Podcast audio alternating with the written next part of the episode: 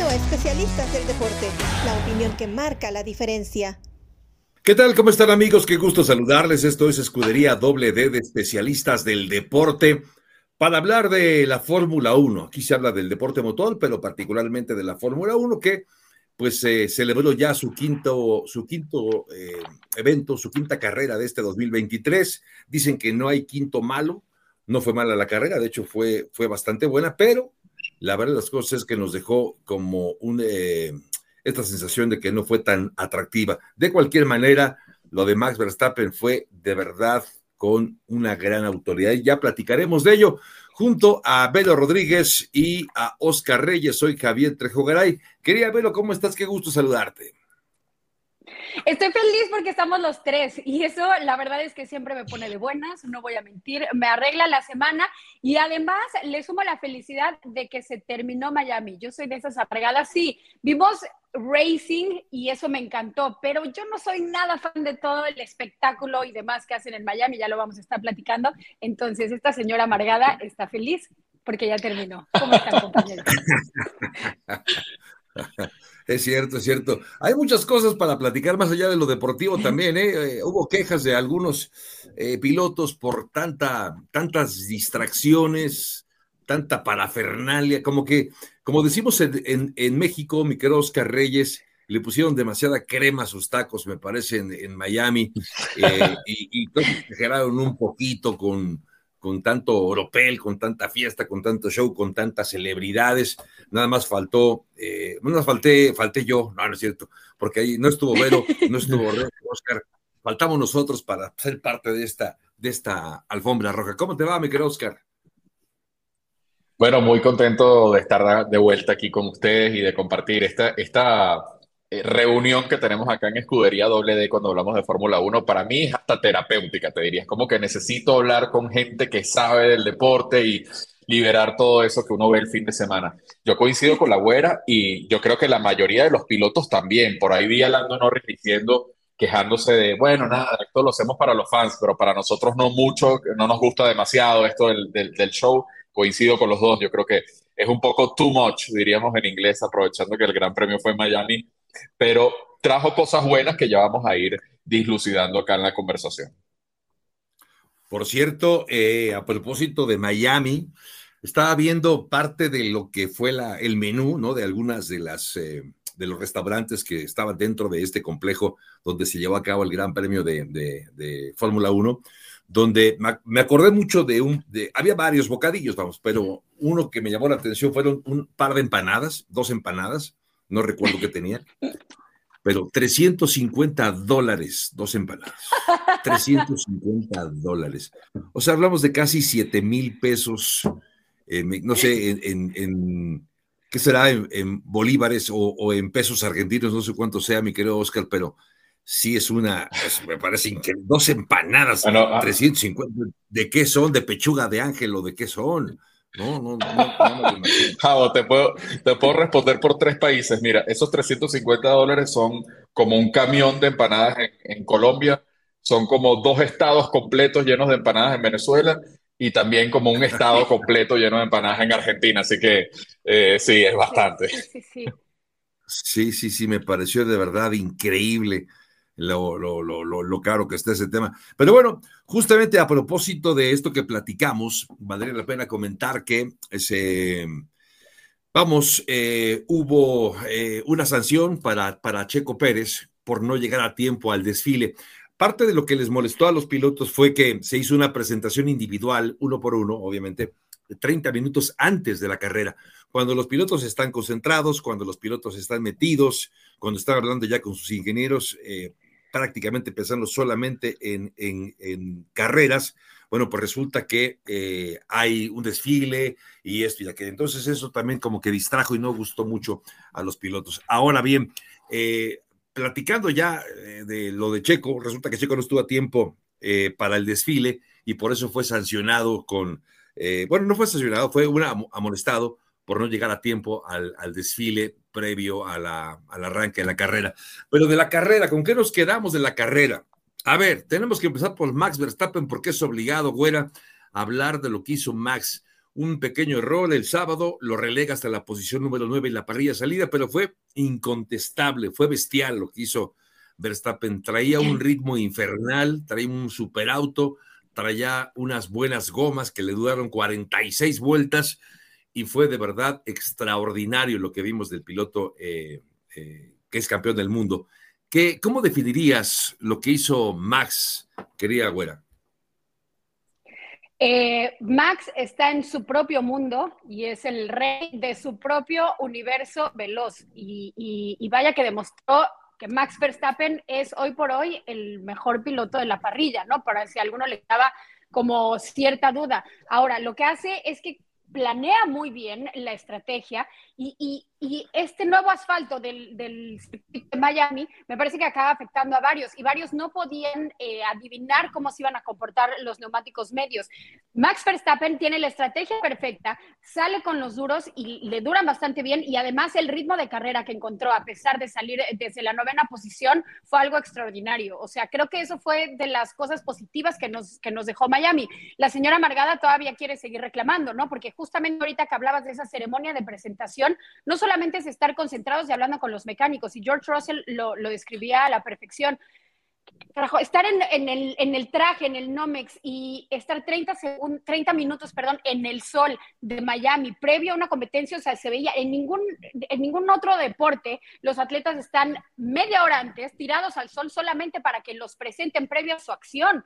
O sea, son cosas que, que ya sea la organización o la FIA que acaba probando este tipo de cosas, que además quieren hacer otra reunión con los pilotos para ver eh, este tipo de cosas, cómo se pueden extender a otros grandes premios para poder eh, generar el espectáculo, me parece que el balance se les está olvidando. Deporte 50, 50% espectáculo. O sea, se están yendo más a la cuestión de negocio y de business que cualquier otra cosa.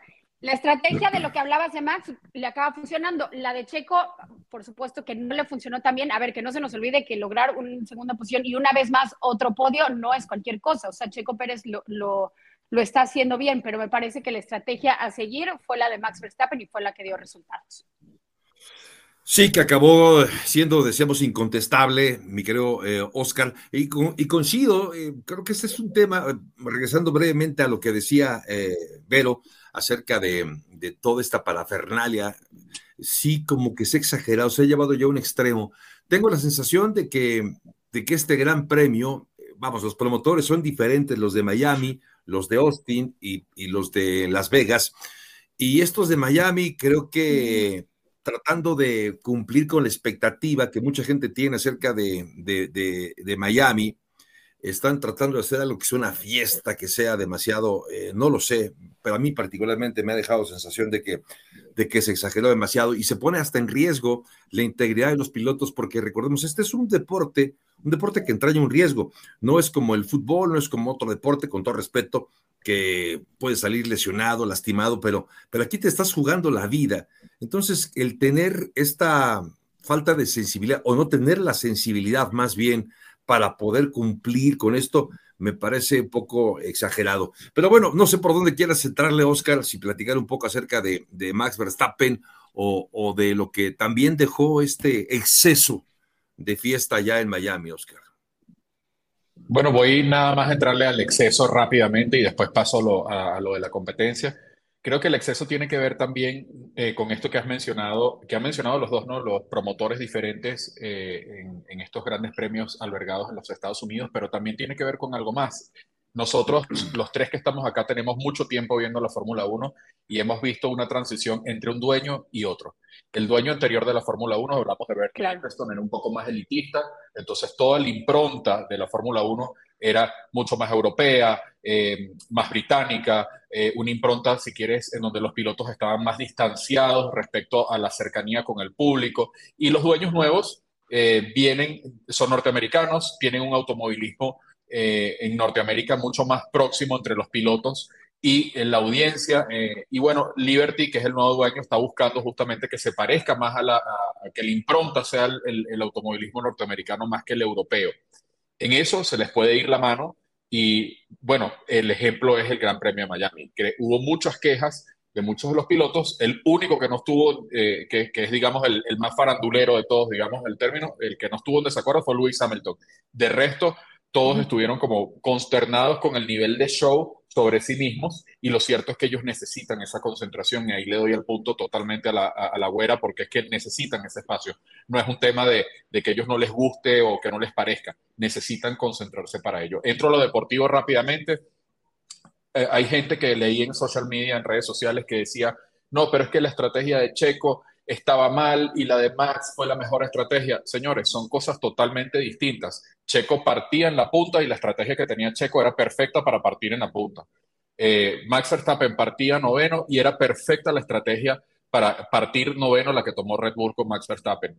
¿En dónde está la diferencia y la clase magistral de manejo que dio Max Verstappen, que es impecable?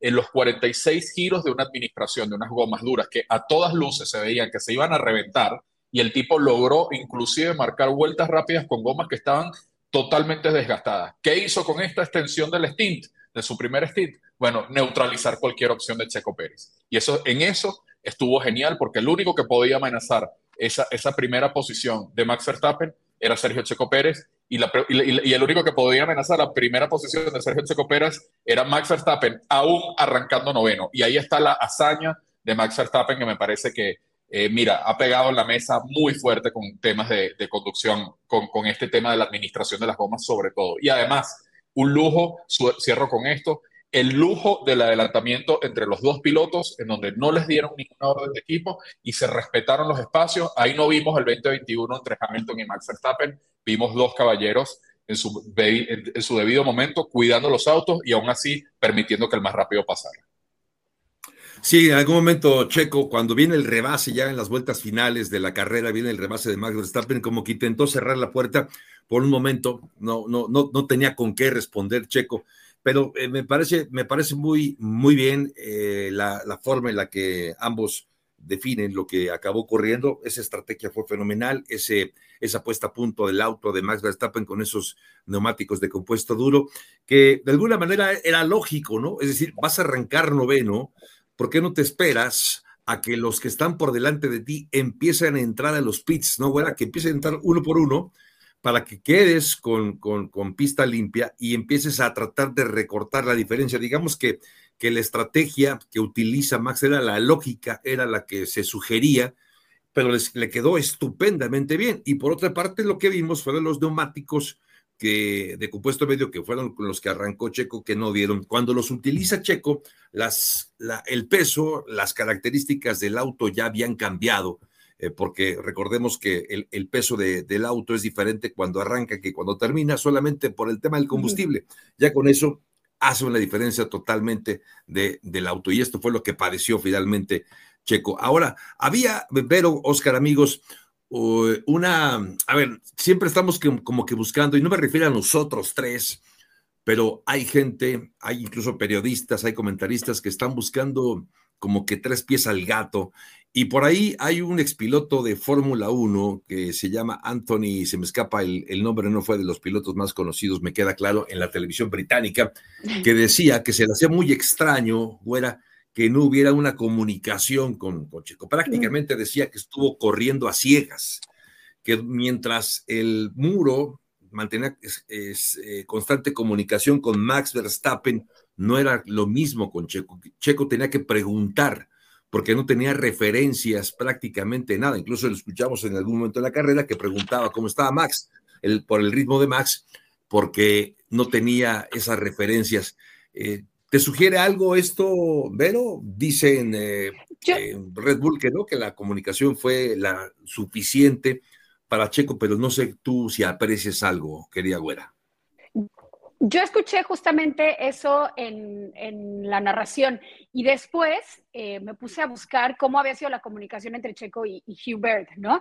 Y, eh, y, yo lo que encontré es que la comunicación estuvo 100% como es carrera, carrera, como es la comunicación entre Checo y su ingeniero.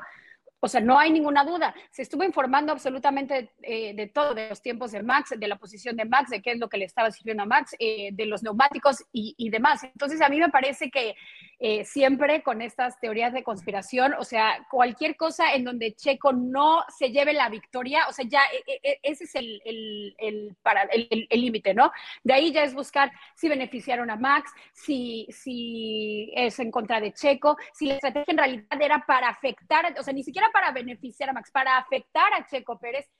Son una bola de cosas que creo que voy a continuar con mi amargura. Es que nos falta ver más Fórmula 1 o, no, nos falta ver videos previos de lo que estaba sucediendo de Fórmula 1. Es así el asunto. A ver, la comunicación estuvo ahí. Em, y, espérame, perdón, es que en mi amargura, ahorita que está diciendo, nos hace falta ver Fórmula 1, ¿vieron cómo trataron a Jackie Stewart? Tres veces campeón del mundo justamente en, previo a la ceremonia de presentación, es que no puede ser. Parece que los mismos promotores no conocen el deporte que están haciendo y tratar así eh, a una de las figuras es, es, habla perfectamente de lo que se está viviendo hoy por hoy Fórmula 1. Amo que se esté uniendo nuevo público. Eso es increíble y eso le viene bien y nos viene bien a todos. Pero caray, hace falta conocer un poquito más. No hay ninguna conspiración en contra de Checo Pérez. Sí hay un piloto número uno y un piloto número dos Basta. Y eso ha sido siempre. Esto ha sido así, querida Vero, tienes toda la razón. Eh, nos encanta buscar eh, como cosas que no son. Y estoy de acuerdo contigo, creo que ese, consejo de ver más Fórmula 1 vendría, vendría muy bien. Lo que sí también creo, Oscar, es que ha dejado ya un mensaje contundente Max Verstappen. Eh, yo de verdad creo que es muy difícil, a pesar de que sí, Checo tiene un buen arranque temporada y está segundo y está a 14 puntos de diferencia. Los mensajes del propio eh, Checo de que quiere ser campeón del mundo, que si eh, ha dejado a sus hijos tanto tiempo y que se va de un lado a otro es porque, porque, porque tiene la esperanza, más que la esperanza, tiene la convicción de que puede ser campeón del mundo. Pero evidentemente la situación eh, es mucho más que eso. Es decir, no es solamente tan, tan, eh, es decir, de, hablarlo, sino ya en los hechos, parecería, Oscar, que no tiene con qué responder eh, Checo, así a priori, ¿eh? por la forma en la que está corriendo. Tendría que ser perfecto, perfecto, Checo, y no sé si le vaya a alcanzar. Me parece que el gran favorito sigue siendo, incluso en Europa dicen que lo que pasó en Miami, eh, pues le da ya la opción número uno, ya sabemos que es el número uno, pero vamos, que prácticamente aseguró casi, casi el campeonato eh, Max Verstappen este fin de semana. ¿Tú qué opinas? Bueno, yo, ustedes saben que yo soy un confeso chequista. Eh, me, me, gusta mucho Checo Pérez por lo que representa, por, su, por el valor familiar, por, por, lo que enseña en Latinoamérica, por eh, toda esa magia que, que, tiene que ver con la superación personal, con el ir de menos a más, con el ir acumulando experiencia, haciéndose cada vez mejor.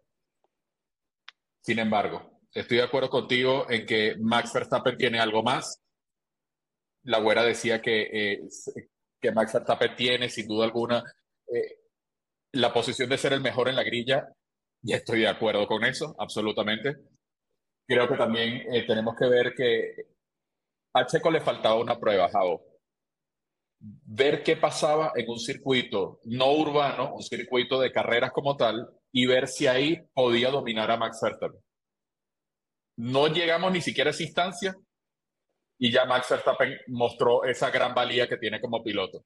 Entonces sí, Checo lo tiene cuesta arriba, como lo tuvo cuesta arriba Nico Rosberg en el 2016. Yo sigo con la, espera, con la esperanza abierta pero va a tener que puntuar, va a tener que llegar segundo muchas veces y se va a tener que aprovechar de circunstancias que le puedan ocurrir a Max Verstappen, como que, por ejemplo, no logre terminar alguna válida por algún contacto con un tercero o que se rompa el motor, ese tipo de cosas.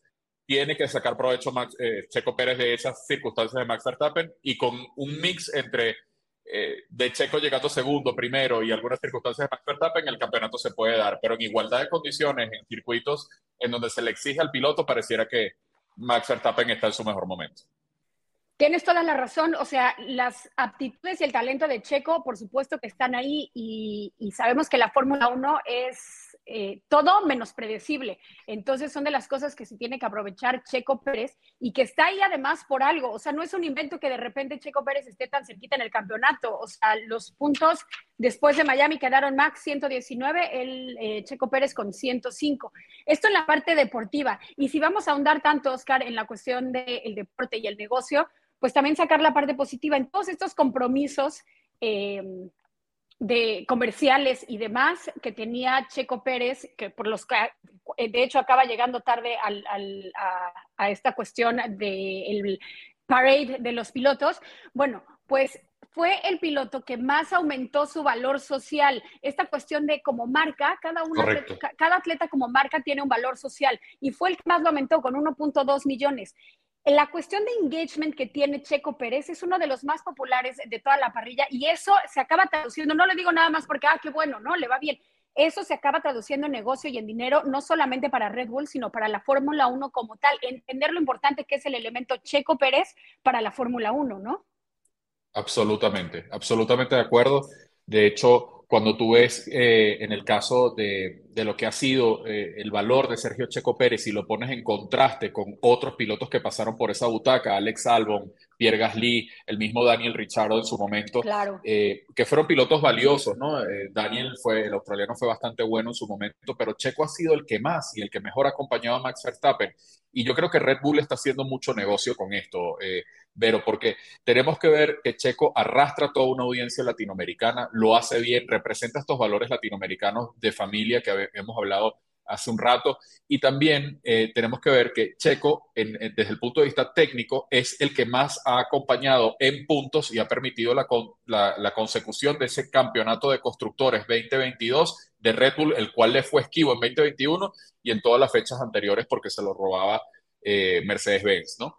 Entonces, eh, tengamos en cuenta que Checo sí tiene un valor social, eh, yo estoy muy de acuerdo contigo, le conviene a Red Bull tener a Checo Pérez, yo creo que Checo ya hizo todas las letras para una renovación en Red Bull, de, o sea, mejor compañero que, que, Checo Pérez para Max Verstappen no debe haber, no, o sea, hasta el momento no lo ha habido, y creo que sería una apuesta riesgosa pensar en otra opción que no sea Checo Pérez posterior al 2024, por lo menos por un año más, yo lo veo a, a Checo allí. Ahora, Checo también está consciente de algo eh, pero él es el, en inglés, aprovechándonos de este término en inglés, el sweetheart. Él es ahora el sweetheart de la Fórmula 1. Él y Fernando Alonso son aquellos que despiertan ese, ese amor y, esas nuevas audiencias. No me gustó ver eh, en contraparte entiendo el valor hacia Checo, yo mismo me confieso como un aficionado a Checo Pérez y a Fernando Alonso y a todos, y también a Max Verstappen, pero no me gustó ver a Max Verstappen cómo lo buchaban desde las tribunas, esto me parece que es absolutamente innecesario, nadie le pueden reclamar ser el más rápido, eso no tiene sentido,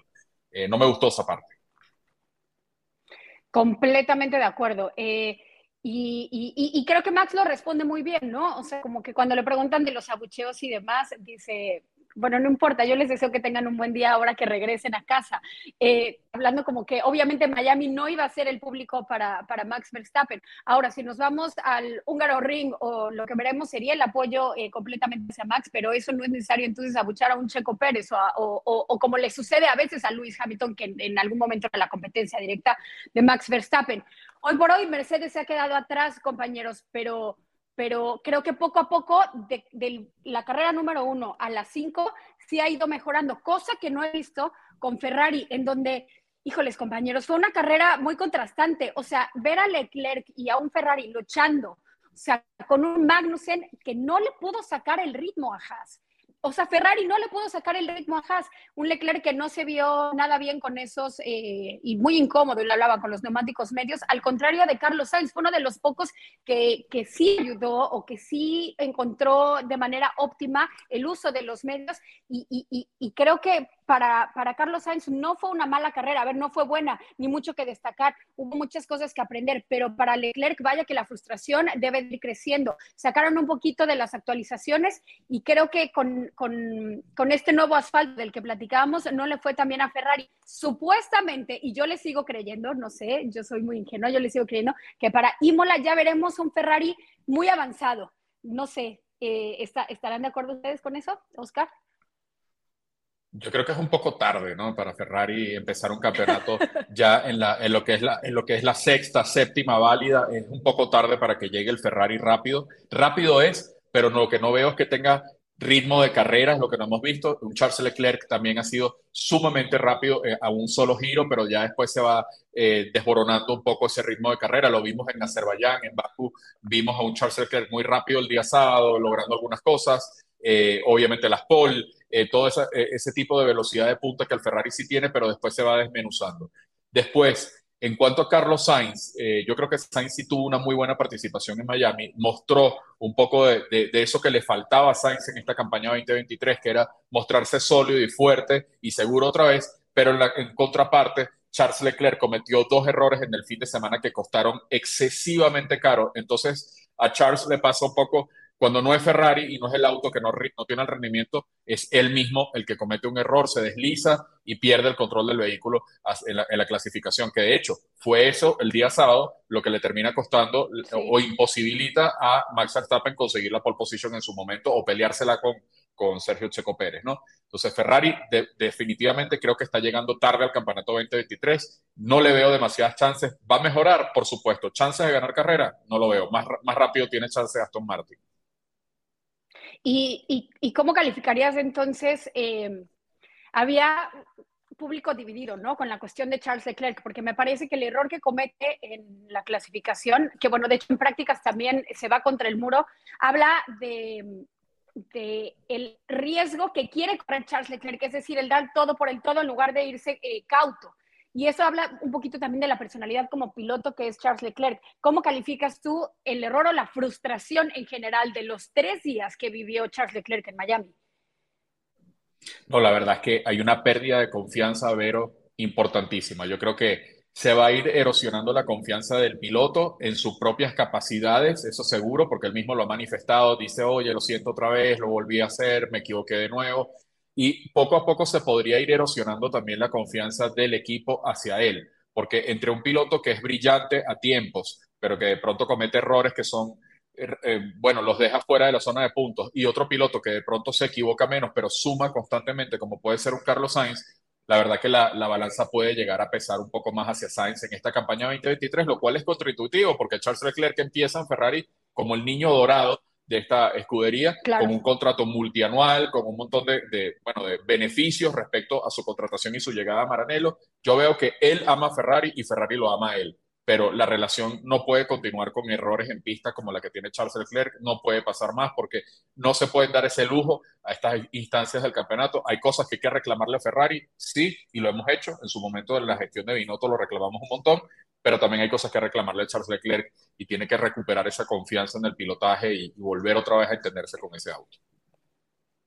Y de hecho, hablando de eso, hay que dar un repaso porque es muy fácil hablar siempre de lo que está sucediendo en la punta, ¿no? Porque nos lleva toda la emoción, pero también hay que hablar de lo que ha sucedido con McLaren o, por ejemplo, con Alpine. A mí me parece que de Alpine se esperaba mucho más y no solamente yo, ¿no? O sea, llegó el CEO de Alpine a Miami a destrozar híjole, bueno, no sé si estoy muy sensible, eh, a, su propia escudería, ¿no? Hablando que estaba lleno de amateurs, que no han encontrado la fórmula, que encontrar el autopunta tardará todavía más.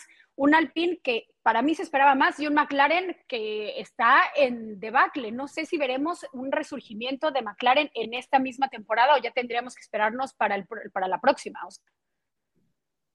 Yo estoy muy de acuerdo contigo y, con lo dicho de Alpine. Yo creo que Alpine ha mostrado que esta escuadra totalmente francesa, digamos, con eh, Esteban Ocon, que tuvo una buena participación durante algún tiempo en Miami, y con Pierre Gasly, que ha mostrado que es un piloto de gran valía, pero el auto no consigue estar al nivel en el que tiene que estar. La dirección técnica no la veo en Alpine. Y pasando rápidamente a McLaren Huera, eh, yo creo que la gestión de Zach Brown eh, ha sido muy positiva en cuanto a, buscar fondos, a reestructurar McLaren, a traerse nuevos talentos, ha conquistado con ese proyecto nuevos sponsors, nuevos pilotos, se trajo Daniel Richard en su momento, lo tiene todavía Lando Norris, se trae a Oscar Piastri, que ha tenido buenas participaciones en todas las escuderías, en todas las categorías eh, anteriores, perdón.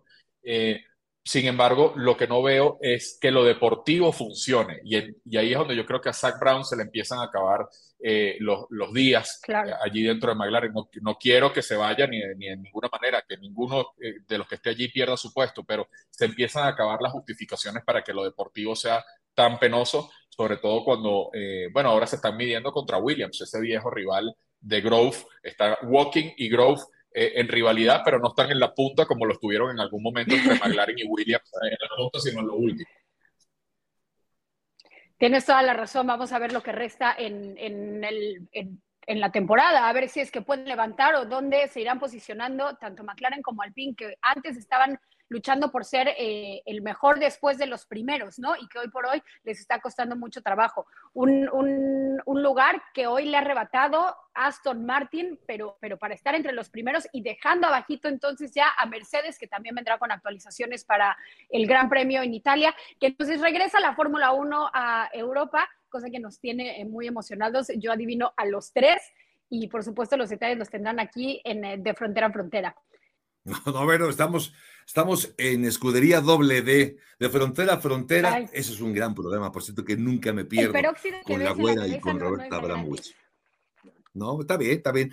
Bueno, oigan, a ver, pero tenemos todavía pendiente hablar de, Aston Martin, ¿no? Eh, me llama la atención eh, la diferencia. Ahí sí hay una diferencia terrible entre lo de Alonso y lo de Lance Stroll. Con el mismo auto, la diferencia es notable entre un piloto y otro. Y ese comentario de que estaba tan aburrido, por decirlo de alguna manera, porque no tenía autos adelante, no tenía autos atrás, Alonso, y se dedicó a ver las pantallas e incluso felicitar a Lance Stroll por un buen movimiento en la pista.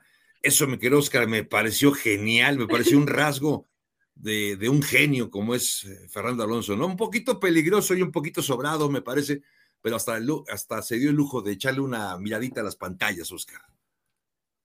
Sí, muy riesgoso, pero Fernando Alonso es todo un personaje. Yo disfruto viendo a este Fernando Alonso desconectado, descontracturado, oliendo las flores del Gran Premio de, Miami. No sé si lo vieron, viendo las pantallas, aconsejando allí a Lance Stroll. De hecho, eh, tanto, tanto Sergio Checo Pérez como Max Verstappen se burlaban un poco de él y le decían, bueno, eres como un life coach ahí eh, en vivo, eh, ayudando a Lance Stroll a que, a que, bueno, haga tal o cual cosa y se burlaban en buena, de buena broma con él. Y, yo creo que sí, un poco eh, Fernando Alonso ha entendido otra cosa, está disfrutando el presente, volvió a tener un auto que, que tiene la posibilidad de ganar, que está eh, viviendo otra vez en lo que es conducir un auto con reales posibilidades de hacerse con una victoria y lo está gozando y está al final, él no tiene nada que demostrar, tiene dos campeonatos del mundo y se los ganó Michael Schumacher, yo no creo que él tenga absolutamente nada que demostrarle a nadie y de hecho, me atrevo a decir que si estuviera en un tercer Red Bull, como dicen Sergio Pérez y Max Verstappen, cuidado, y la tabla no es Fernando Alonso, Max Verstappen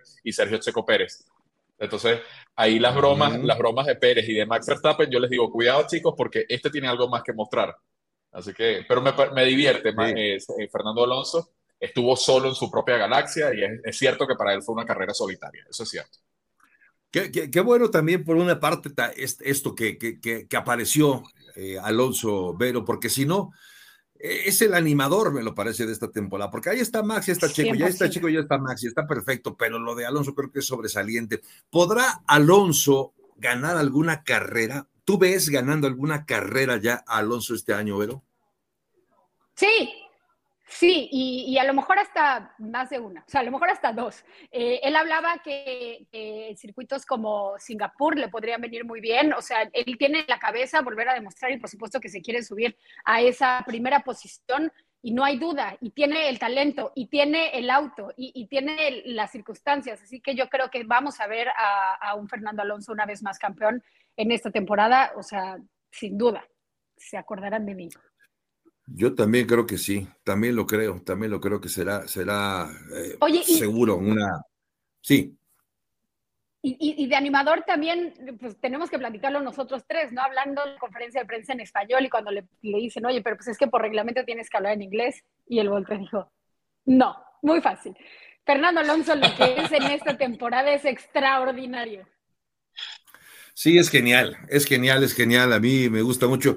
Y, ha habido una buena relación ahí con Checo durante, em, hay varias fotografías en diferentes momentos donde se ve a Alonso pasándole por encima de los hombros el brazo a, Checo. Oiga, pues estamos llegando ya al final de este espacio Escudería D, agradeciendo el favor de su atención, eh, sabiendo que cada semana nos encontramos aquí. Eh, no sé, quería ver antes de despedirnos algo más, antes de tocar retirada, algo que quieras agregar. Eh, nada, solamente agradecerles a ustedes dos por, por hacer este momento tan ameno para poder platicar de Fórmula 1 y pues nada, nos vemos la próxima semana. Seguro. Oscar, gracias. No, gracias a ustedes. Feliz de estar acá. Cinco carreras, cuatro dobletes de Red Bull, cinco carreras, cuatro podios de Fernando Alonso. Esos tres nombres, Sergio Checo Pérez, Max Verstappen y Fernando Alonso, los vamos a escuchar mucho esta campaña. Yo estoy de acuerdo, estoy de acuerdo. Y si, y si va a ganar Max Verstappen el campeonato, ojalá que sea más para allá, que no sea tan pronto, porque para que Esté, esté, más interesante esta temporada, porque parece que esos, esos de Red Bull están robando esta temporada Fórmula 1 2023. Nombre todo el equipo de Oscar Pérez en la producción, de Vero Rodríguez, de Oscar Reyes, soy Javier Trejo Garay. Gracias, pásela bien y hasta la próxima. En Especialistas del Deporte. Hasta la próxima.